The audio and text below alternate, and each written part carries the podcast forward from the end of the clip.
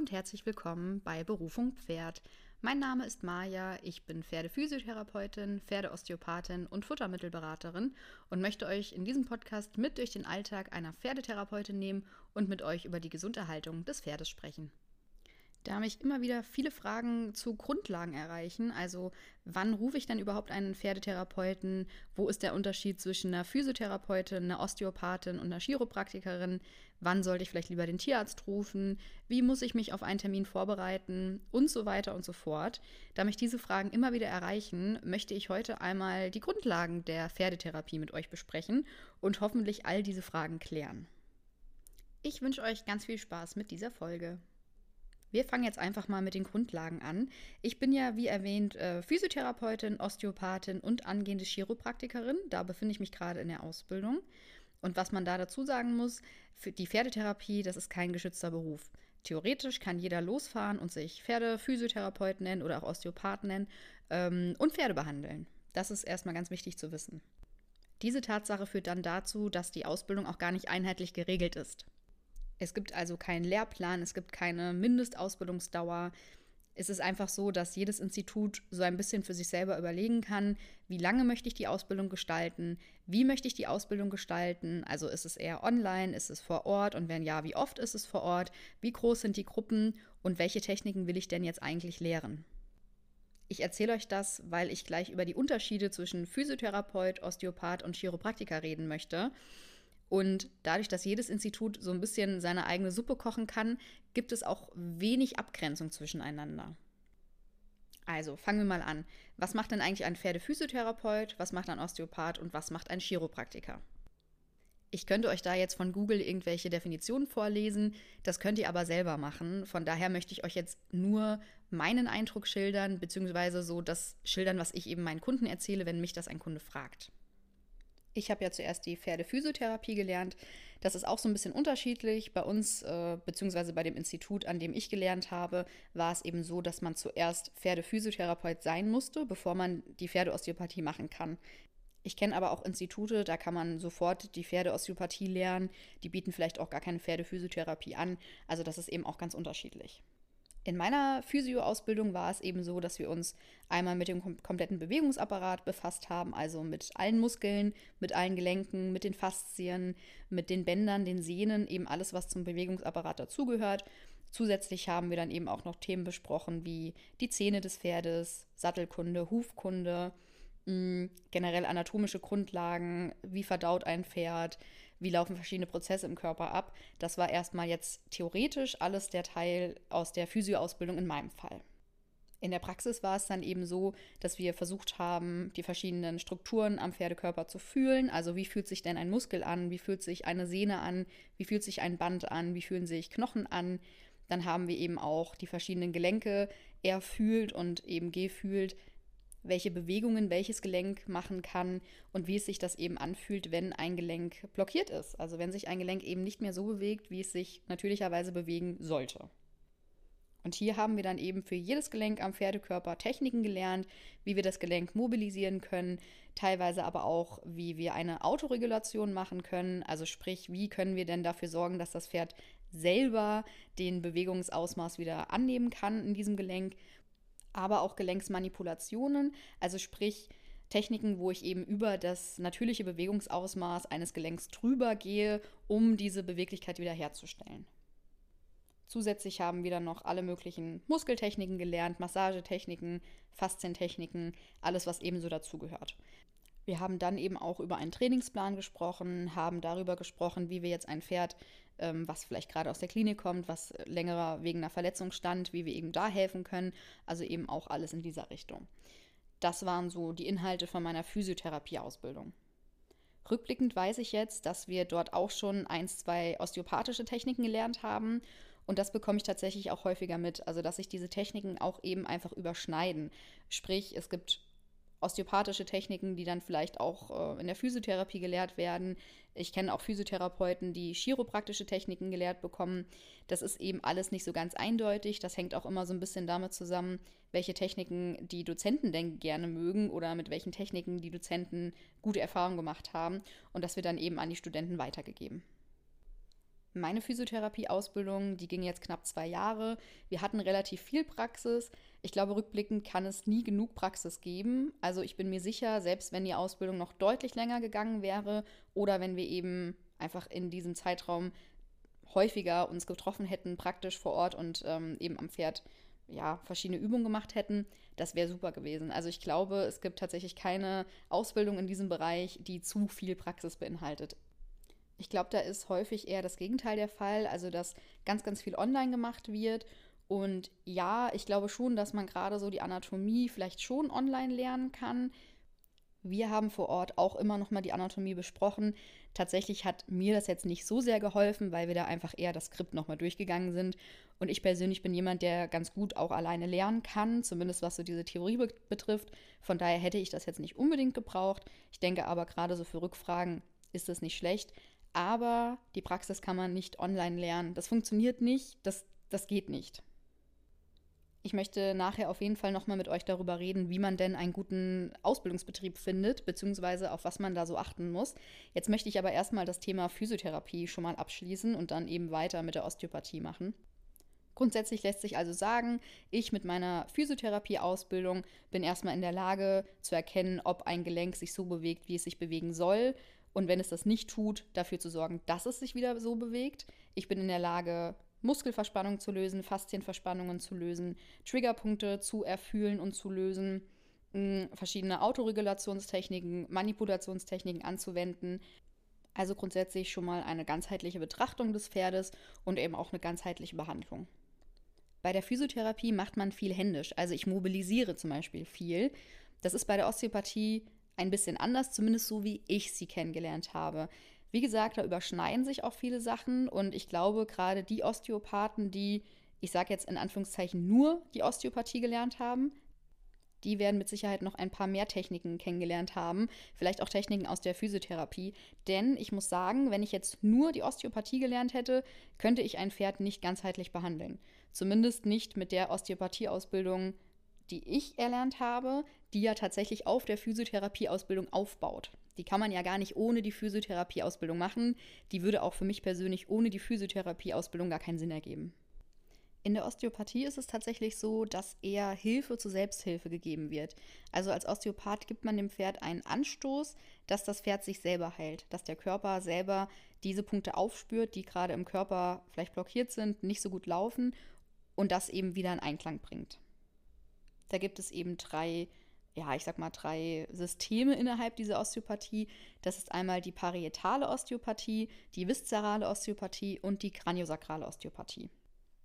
Bei der parietalen Osteopathie ist es so ähnlich wie bei der Physiotherapie, zumindest so wie ich eben die Physiotherapie gelernt habe. Also da geht es eben um das Muskel-Skelettsystem.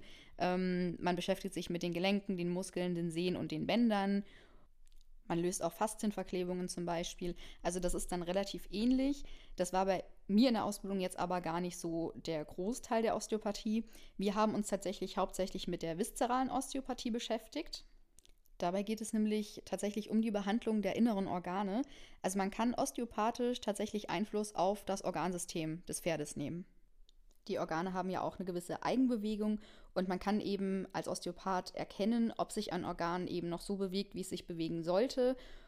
Und wenn man da dann eben eine Bewegungseinschränkung im Organ bemerkt, kann man eben dafür sorgen, diese Bewegungseinschränkung wieder aufzuheben. Das ist jetzt hier alles natürlich nur ganz grob.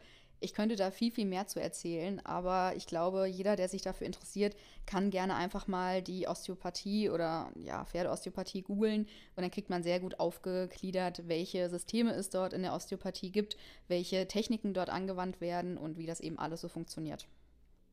Der dritte Bereich ist dann die kraniosakrale Osteopathie. Kraniosakral, das ähm, ist zusammengesetzt aus Kranium, also dem Schädel, und dem Sacrum, also dem Kreuzbein. Und da geht es zum Beispiel darum, dieses System eben wieder in Einklang zu bringen. Ich persönlich nutze gerade die kraniosakrale Osteopathie ganz gerne bei Pferden, die so sehr ängstlich sind, die sehr angespannt sind, die dann schon am Putzplatz stehen oder beim Aufsteigen stehen und schon total hibbelig sind. Da habe ich tatsächlich sehr, sehr gute Erfahrungen mit der kraniosakralen Osteopathie gemacht. Als letztes Teilgebiet haben wir dann noch die Chiropraktik. Ich finde, die unterscheidet sich tatsächlich so ein bisschen von der Physio und von der Osteo.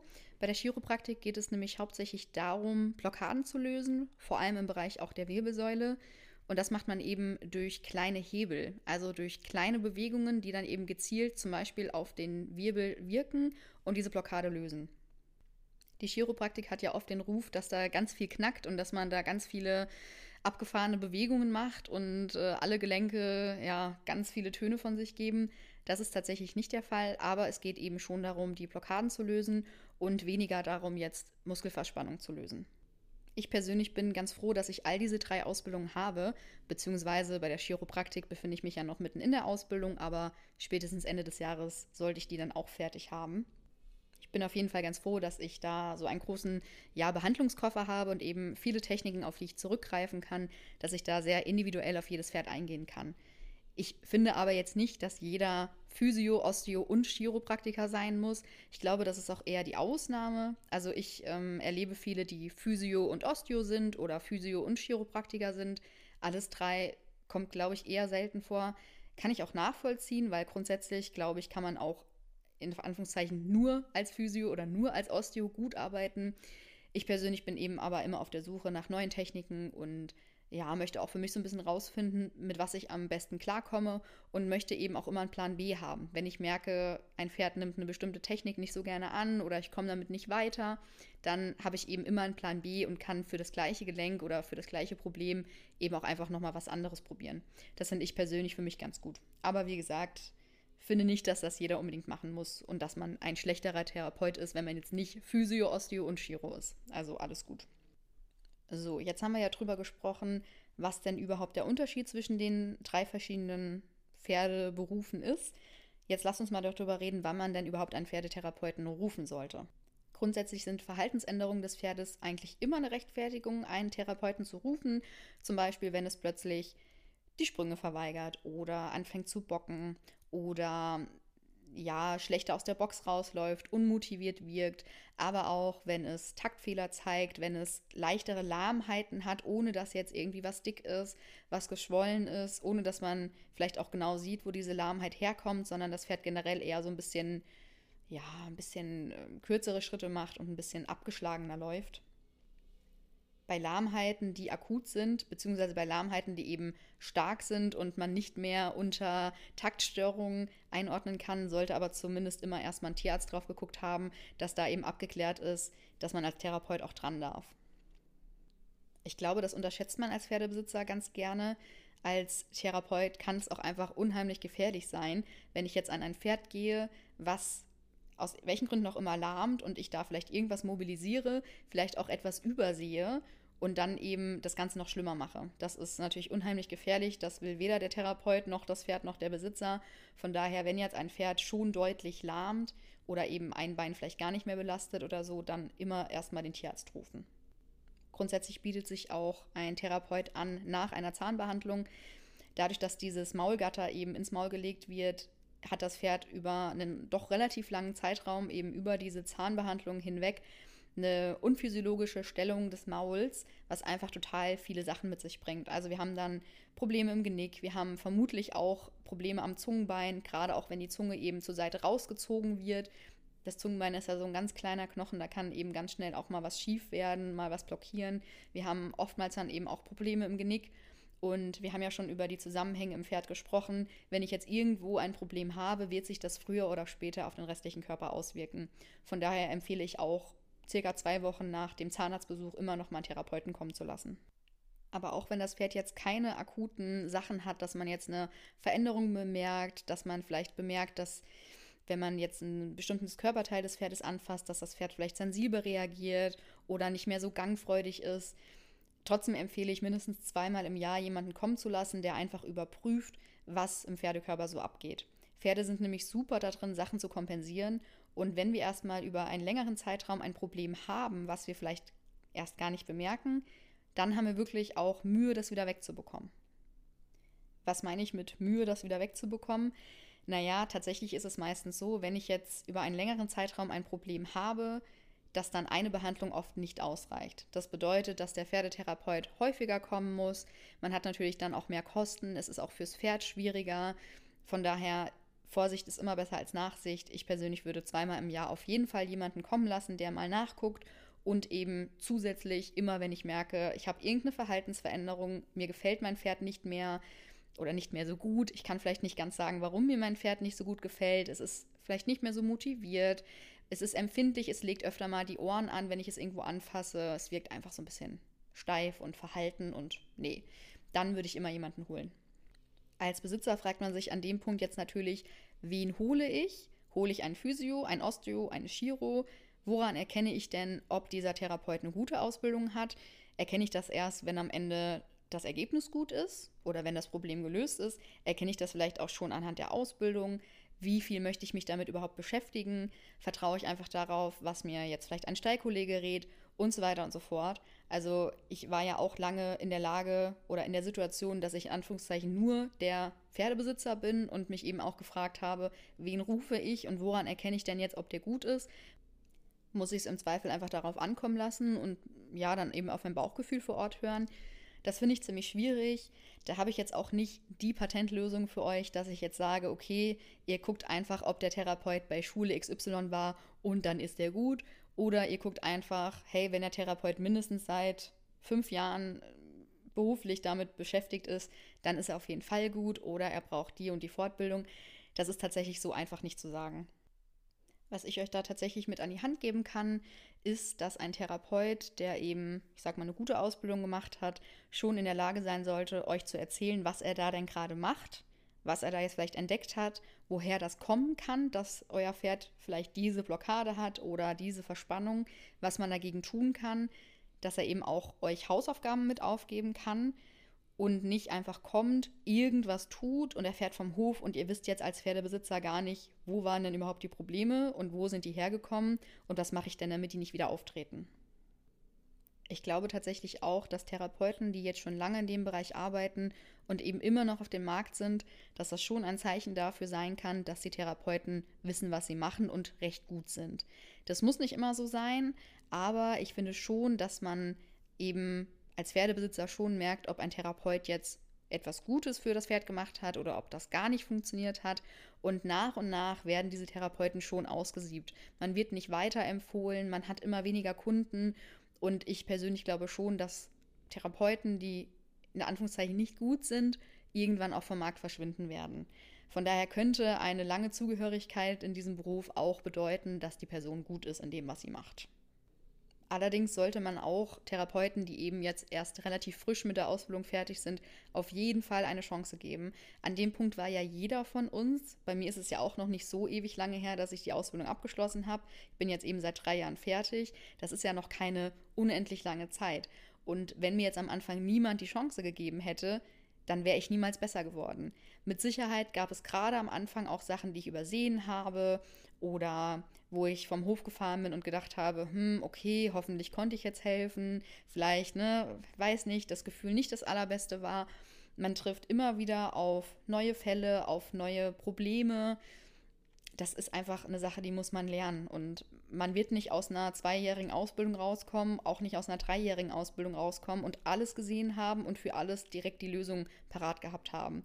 Von daher ganz wichtig, dass man eben auch den Leuten eine Chance gibt, die gerade aus der Ausbildung kommen, die aber natürlich auch bemüht sind, die sich auch einlesen, die vielleicht auch in WhatsApp-Gruppen, es gibt so Austauschgruppen zwischen Therapeuten, da vielleicht dann eben auch nachfragen, wenn sie nicht weiter wissen. Das finde ich ganz, ganz wichtig, weil sonst kann aus dir kein guter Therapeut werden, wenn dir keiner die Chance gibt, auch mal das Pferd zu behandeln. Ich persönlich finde auch, dass der Zeitraum, in dem der Therapeut bei euch ist, zumindest so ein bisschen Aufschluss darüber geben kann, ob er weiß, was er macht und ob er viel Hintergrundwissen hat, ob er gut ist in dem, was er macht.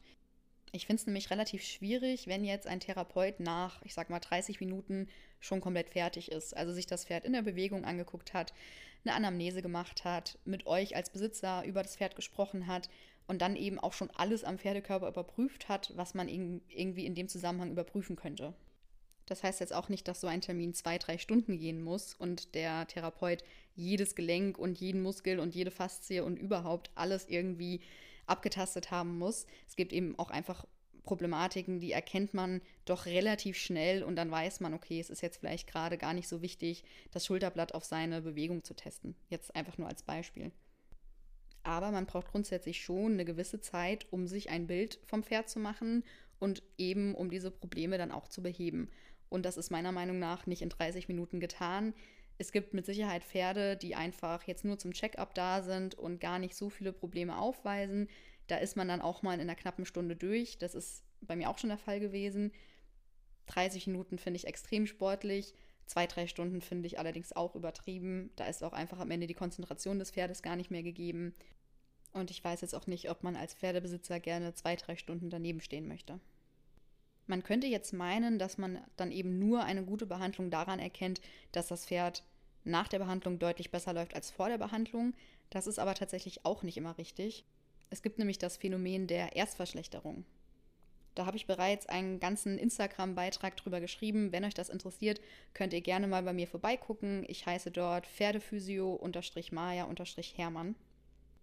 Und in diesem Beitrag über die Erstverschlechterung ging es eben darum, dass es durchaus vorkommen kann, dass ein Pferd nach der Behandlung deutlich schlechter läuft als vorher. Das kann dann zum einen daher kommen, dass man verschiedene Prozesse während der Behandlung im Körper ausgelöst hat und eben das Pferd sich da erstmal wieder finden muss. Das kann aber auch daran liegen, dass man dem Pferd bestimmte Kompensationsmuster eben genommen hat. Das heißt, das Pferd muss sich erstmal wieder neu ausbalancieren und sowas zeigt sich leider häufig in Lahmheiten, in Taktunreinheiten oder so in diesem ganz steifen Gangbild, kleine Schritte, also alles, was wir als Pferdebesitzer halt eigentlich nicht so haben wollen. Das sollte dann nach einigen Tagen aber auch schon wieder deutlich besser werden. Ich weise da meine Kunden auch immer schon darauf hin, gerade so bei Pferden, wo ich schon das Gefühl habe, da habe ich vielleicht viel gemacht, ich habe viel gelöst, die könnten am nächsten Tag erstmal schlechter laufen. Ich finde es als Pferdetherapeut auch wichtig, dass man eben weiß, wo seine Grenzen sind, dass man sich auch traut zu sagen, hey, hier komme ich jetzt vielleicht gerade nicht weiter, hier weiß ich jetzt gerade keinen neuen Ansatz, das ist vielleicht auch eher was für den Hufschmied oder das ist eher was für den Tierarzt. Oder ich frage noch meine Kollegin, die hat vielleicht ihren Schwerpunkt anders oder die hat schon mehr Erfahrung als ich oder wie auch immer. Das finde ich tatsächlich ganz wichtig und ich finde, das ist auch ein Zeichen von Fachwissen und einfach zu wissen, wo seine Grenzen liegen, was kann man, was kann man nicht und das dem Pferdebesitzer eben auch so ganz klar zu kommunizieren. Ich kann mir vorstellen, dass das manchen Menschen ziemlich schwer fällt, ich habe auch immer mal so Situationen gehabt, wo ich gedacht habe, oh, okay, kann ich das jetzt wirklich so klar kommunizieren, dass ich zwar gerade irgendwie hier bin und gerne helfen möchte, aber merke, dass ich gerade nicht weiterkomme. Tatsächlich habe ich aber nur positive Erfahrungen gemacht. Also ich hatte jetzt noch nie einen Pferdebesitzer, der dann total ausfallend wurde und irgendwie ähm, komplett meine Kompetenz angezweifelt hat. Ich glaube, es ist jedem bewusst, dass man nicht alles kann, dass man nicht alles weiß, dass man verschiedene Stärken und verschiedene Schwächen hat dessen sollte man sich auch als Therapeut bewusst sein. Und ich denke, wenn man das so klar und ehrlich kommuniziert und vielleicht auch schon gleich einen Lösungsansatz für den Besitzer hat, also sprich, hey, ich komme jetzt zwar nicht weiter, aber ich frage eine Kollegin, aber ich schlage das nochmal nach und so weiter und so fort, ich glaube, dann ist das kein Problem. Wenn ich jetzt darüber nachdenke, dass ich eben gerne vielleicht Pferdetherapeut werden möchte, auf was muss ich denn dann achten? Wie wähle ich denn das Institut aus, damit ich nachher nicht durch die Weltgeschichte fahre und womöglich den Pferden noch mehr schade, als ich eigentlich helfe? Ich glaube, der erste Gedanke ist dann erstmal, dass eine Zertifizierung viel aussagt über die Ausbildung. Es gibt zum Beispiel FN-zertifizierte Pferdetherapie-Ausbildungen oder auch von anderen Instituten, wie zum Beispiel von der BZT zertifiziert und so weiter und so fort. Das klingt auch erstmal ganz gut. Meine Ausbildung ist auch zertifiziert, aber ich finde, das sagt nichts über die Qualität der Ausbildung aus. Die Zertifizierung zum Beispiel in meinem Fall lief so ab, dass eben bei der Abschlussprüfung noch eine Dame von diesem Institut anwesend war und das alles so ein bisschen überwacht hat. Das ist ja auch erstmal ganz gut, aber ich gehe nicht davon aus, dass diese Dame eben auch Pferdetherapeutin ist oder eben in diesem Bereich speziell arbeitet und da jetzt ganz, ganz viel Wissen mitgebracht hat, sondern dass die eher darauf vertraut hat, was eben die Dozenten am Ende geprüft haben und was die gesagt haben. Und ich finde auch nicht, dass eine Prüfung eben das komplette Wissen in der Ausbildung widerspiegelt. Also bei uns ging es eben darum, wir mussten verschiedene Muskel benennen, also mit Ansatz, Funktion, Innovation, ähm, Ursprung. Wir mussten verschiedene Testungen machen, wir mussten verschiedene Behandlungstechniken machen. Ähm, ich glaube, wir mussten auch Sehnen, Bänder, irgendwie sowas benennen. Das weiß ich jetzt gar nicht mehr so genau. Also es war jetzt der praktische Teil. Der schriftliche Teil war dann natürlich deutlich theoretischer. Mm. Aber worauf ich hinaus will, also es ist erstmal ganz schön zu hören, man ist zertifiziert. Am Ende heißt es aber jetzt nicht unbedingt, dass die Ausbildung deutlich besser war als jetzt eine andere Ausbildung. Ich habe ja zu Anfang schon erwähnt, dass ich ganz viel Praxis super, super wichtig finde. Es gibt ja tatsächlich auch Ausbildungen, die nur online existieren. Ich muss ehrlich sagen, das habe ich bis vor ein paar Wochen, Monaten auch gar nicht so geglaubt. Also ich habe das bei Instagram ganz viel mitbekommen.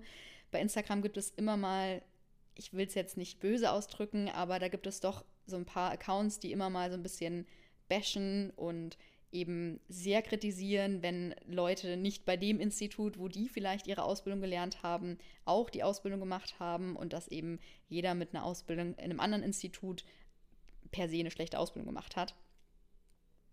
Und da wurde eben immer dieses Argument genannt, ja, viele Ausbildungen sind ja nur online und man trifft sich ja gar nicht vor Ort und man macht ja die Praxis gar nicht zusammen. Und ich muss ehrlich sagen, dass ich das gar nicht so richtig glauben konnte, bis ich dann über eine Anzeige bei Facebook gestoßen bin von einem Institut, wo man das komplett in einem Jahr online lernt. Komplett. Die komplette Ausbildung ist nur online. Und das finde ich dann tatsächlich ziemlich verantwortungslos, weil man danach ja auf die Pferde losgelassen wird.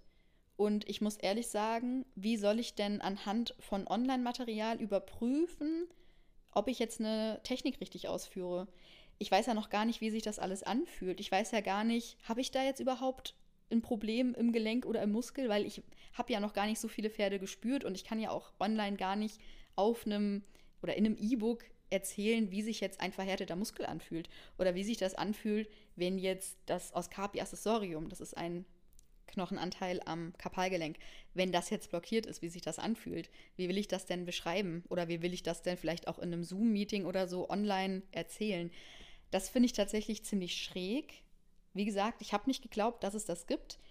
Ich weiß jetzt auch nicht, ob da suggeriert wird, dass man nach dieser Online-Ausbildung auch wirklich ein vollständiger Therapeut ist oder ob einem da wirklich nur das theoretische Wissen mitgegeben wird. Aber wenn dieser es wird auch Studiengang genannt, das finde ich auch ganz lustig, weil es ist kein Studiengang, das ist eine Ausbildung oder eine Weiterbildung, eine Fortbildung, wie auch immer. Es ist ja nicht an der Hochschule, an der Uni, man braucht da kein Fachabi, Abitur oder was auch immer für. Hm. Naja, auf jeden Fall nennt sich das Fernstudiengang Pferdephysiotherapeut. Und wenn ich das jetzt abschließe, gehe ich ja schon davon aus, dass ich danach auch Pferdephysiotherapeut bin und in dem Bereich arbeiten kann. So. Ich gehe auch mal davon aus, dass das auch so gedacht ist, also dass das Institut auch schon möchte, dass man das denkt, oder dass das Institut tatsächlich der Meinung ist, dass man danach Pferdephysiotherapeut ist und losfahren kann und behandeln kann, finde ich auf jeden Fall extrem fahrlässig. Aber gut, wenn man das nicht besser weiß, und ich bin jetzt gerade Pferdebesitzer und sehe das Angebot und denke mir, boah, cool, ich kann das alles von zu Hause aus machen. Ich habe vielleicht sowieso einen stressigen Hauptjob und ich habe noch eine Familie und ich habe noch ein Pferd und das ist natürlich super, wenn ich das online machen kann. Ich muss nirgends hinfahren, ich muss mir da keine freien Tage für blocken und so weiter und so fort. Das ist natürlich schon verlockend, ne? Zumal bei diesen Angeboten, die ich jetzt so mitbekommen habe, die nur online ablaufen, die sind ja auch deutlich günstiger tatsächlich als die, wo man sich vor Ort trifft macht ja auch irgendwie alles Sinn, ne? Aber ähm, ja, ich kann mir schon vorstellen, dass viele auf dieses Angebot hereinfallen und dass man dann eben spätestens nach diesen zwölf Monaten dasteht und vielleicht sogar zum ersten Patienten fährt und merkt, okay, ich weiß jetzt gerade gar nicht, was hier Phase ist. So, ich kann die Techniken noch gar nicht genau, ich kann die Griffe noch gar nicht, weil ich habe sie noch gar nicht so oft überprüft oder so gar nicht so oft gelernt. Und es war halt niemand da, der mir im Zweifel gezeigt hat, hier, du hältst es gerade falsch oder du fühlst gerade an der falschen Stelle, du hast das vielleicht im Skript falsch dir ähm, aufs Pferd übertragen. Und das ist dann schon heftig, ja. Ich glaube aber, beziehungsweise ich hoffe auch ganz doll, dass die Mehrheit kein Online-Workshop, keine Online-Ausbildung, kein Online-Studium zum Pferdetherapeuten gemacht hat, sondern dass das schon Ausbildungen sind, die vor Ort absolviert werden.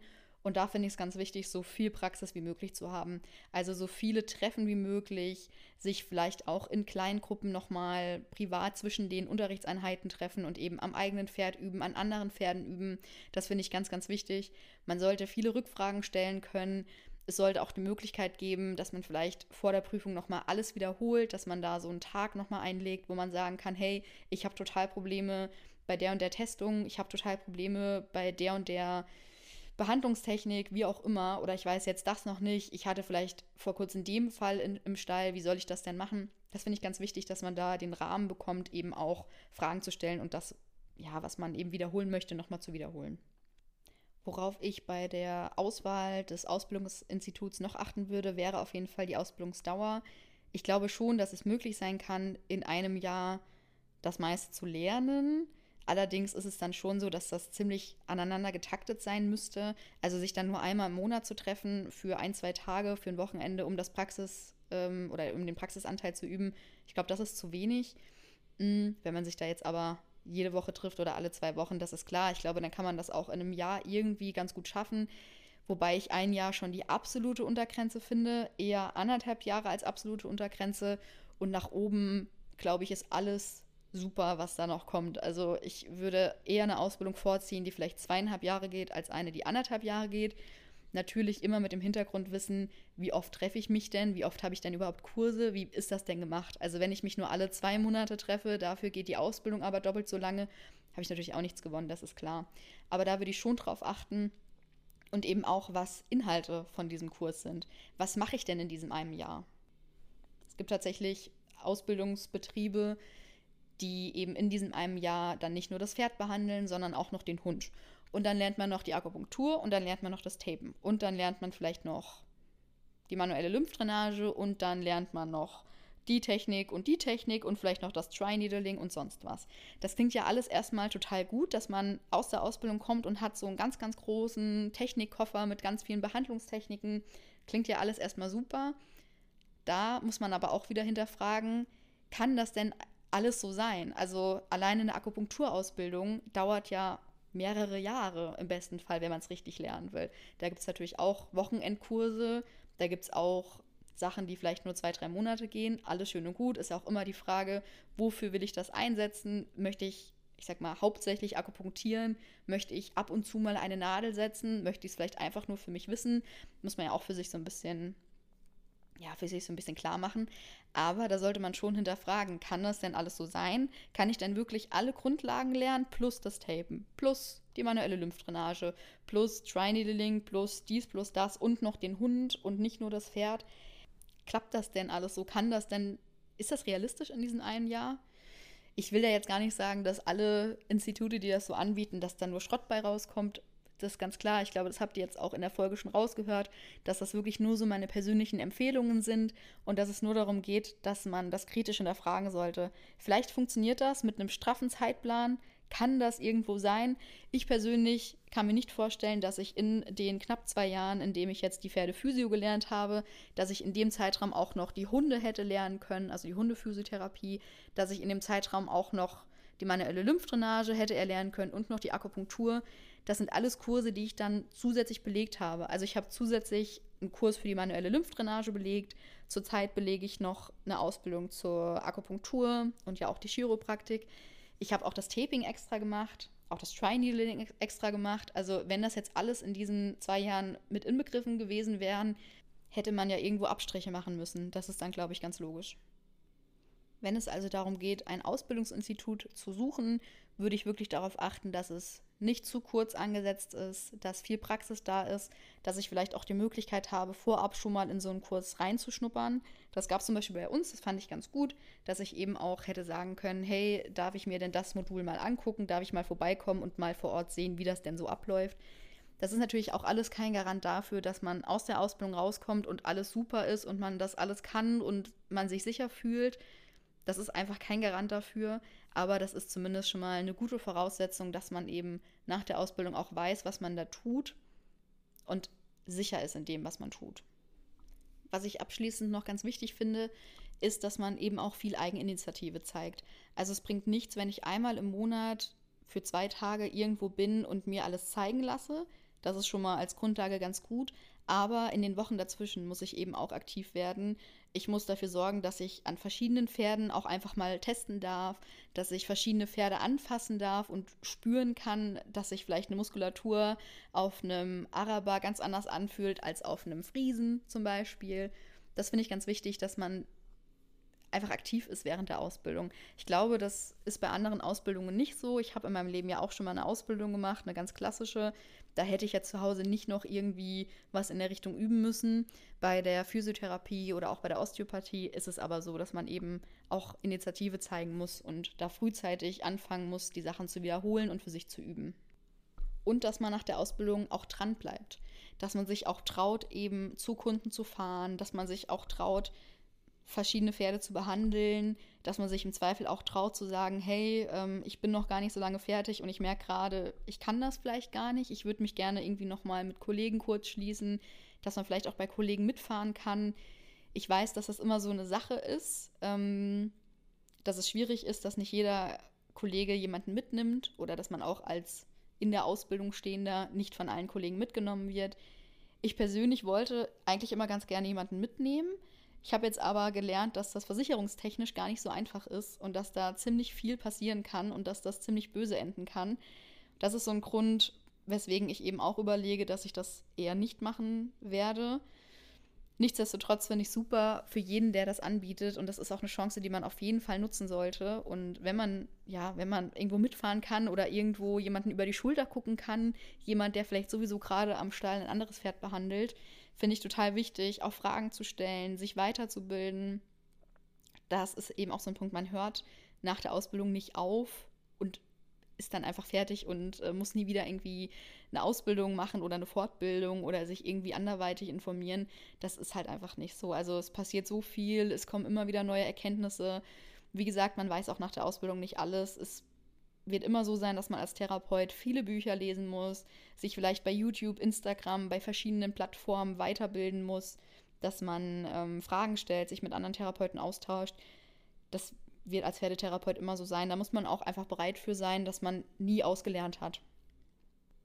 Ich finde aber gerade auch das ziemlich reizvoll an diesem Beruf, dass ich einfach weiß, da gibt es noch so viel, was ich lernen kann und so viel, wo ich, wo ich besser werden kann. Und jeder hat ja auch so ein bisschen seine, Stärken woanders und auch so ein bisschen seinen Schwerpunkt. Manche behandeln vielleicht total gerne wirklich physiotherapeutisch, der nächste macht ganz viel mit Akupunktur, der nächste tapet jedes Pferd. Da hat ja einfach jeder so seine Stärken und Schwächen und einfach so das, was er gerne macht und was er vielleicht auch gut kann. Und das finde ich eben auch ziemlich reizvoll, dass man nie ausgelernt hat und dass man immer irgendwie sich verbessern kann und was Neues dazulernt. Da muss man eben aber auch einfach für offen sein. Ich hoffe, ich konnte alle grundlegenden Fragen jetzt soweit schon mal beantworten. Ich glaube, dass es da noch viel, viel mehr gibt, über was wir sprechen könnten. Wenn ihr spezielle Fragen habt, könnt ihr mir gerne bei Instagram schreiben. Da bin ich eigentlich immer ganz gut erreichbar. Dann kann ich das gerne auch irgendwie in der nächsten Folge nochmal auffassen. Oder wenn das jetzt was ist, was man ganz gut so beantworten kann, kann ich das ja auch einfach als Nachricht an euch beantworten. Ich hoffe auf jeden Fall, dass euch dieser kleine Exkurs in meiner Ausbildung ein bisschen weitergeholfen hat und euch interessiert hat. Ich finde es persönlich bei anderen immer ganz spannend, wenn ich mitbekomme, was die so gelernt haben in der Ausbildung, dass manche vielleicht auch chiropraktische Techniken schon in der Physioausbildung hatten. Der nächste hat vielleicht gar keine Technik für die Knie bekommen, also für die Knie des Pferdes natürlich, während andere in einem anderen Institut vielleicht total viel mit an die Hand bekommen haben, was man machen kann, wenn das Pferd Knieprobleme hat. Das ist ja auch immer alles sehr unterschiedlich und wie gesagt, jedes Institut kocht da so seine eigene Suppe. Deswegen hoffe ich, dass das heute ein bisschen spannend für euch war. Ich freue mich auf jeden Fall, wenn ihr bei der nächsten Folge auch wieder dabei seid. Wünsche euch jetzt aber erstmal einen schönen Tag. Macht's gut!